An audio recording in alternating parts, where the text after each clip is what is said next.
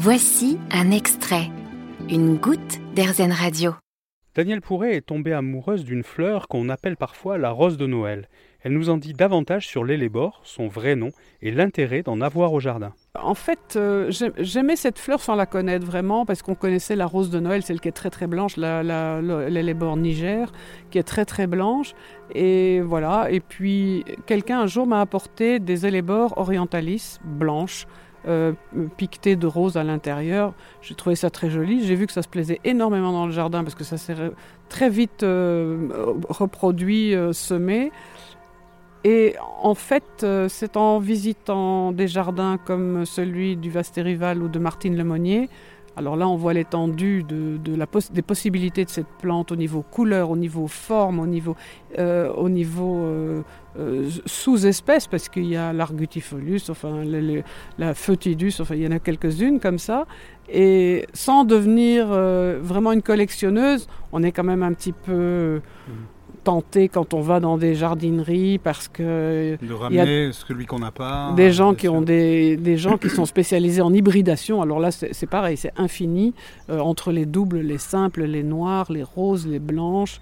Euh, et donc on en a essayé, on a essayé quelques-unes euh, ici dans le jardin qui visiblement se plaisent parce qu'elles se sèment, elles se marient, donc on obtient des couleurs un peu étonnantes. Et du coup, ben, on repique à droite et à gauche. Et, on- et c'est surtout, c'est une plante qui s'adapte euh, à toutes les expositions parce qu'on en a en plein soleil qui vont très très bien. Elles se plaisent à l'ombre. euh, et le gros avantage, c'est que ça met de la couleur dans le jardin au mois de février. Quoi. C'est ça, c'est une, c'est une plante, euh, c'est une, un végétal euh, Voilà. qui, qui- On- qui on- fleurit en hiver ou en fin d'hiver en tout cas. On peut, même, même là, moi, depuis, euh, elles sont en retard cette année, mais elles ont commencé à vraiment fleurir de début février. Il y en a d'autres, certaines hybrides, elles, ont, elles sont en fleurs depuis avant Noël. Et en fait, on peut comme ça se targuer d'avoir des fleurs dans son jardin toute l'année presque, Oui. grâce à ce genre de plantes.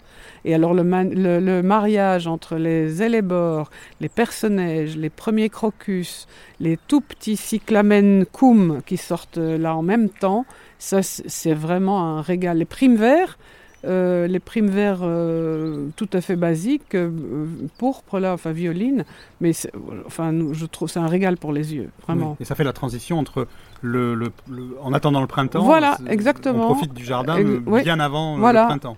Et euh, il ne faut pas hésiter à en mettre des élébores parce que c'est vraiment euh, une plante tellement agréable.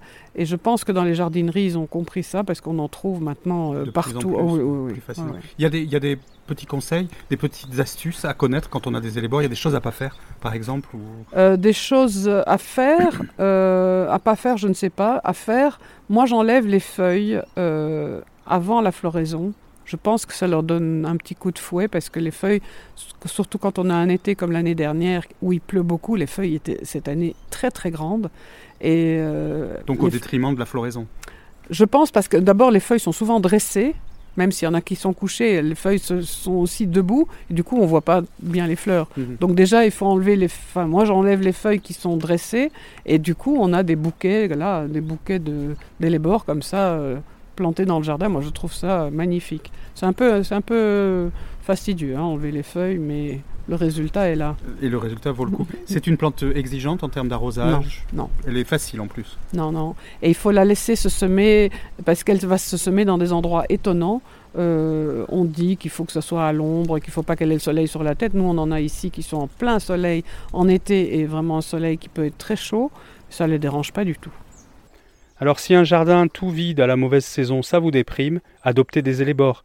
Ils vous redonneront très vite la pêche. Vous avez aimé ce podcast Airzen? Vous allez adorer Airzen Radio en direct. Pour nous écouter, téléchargez l'appli Airzen ou rendez-vous sur airzen.fr.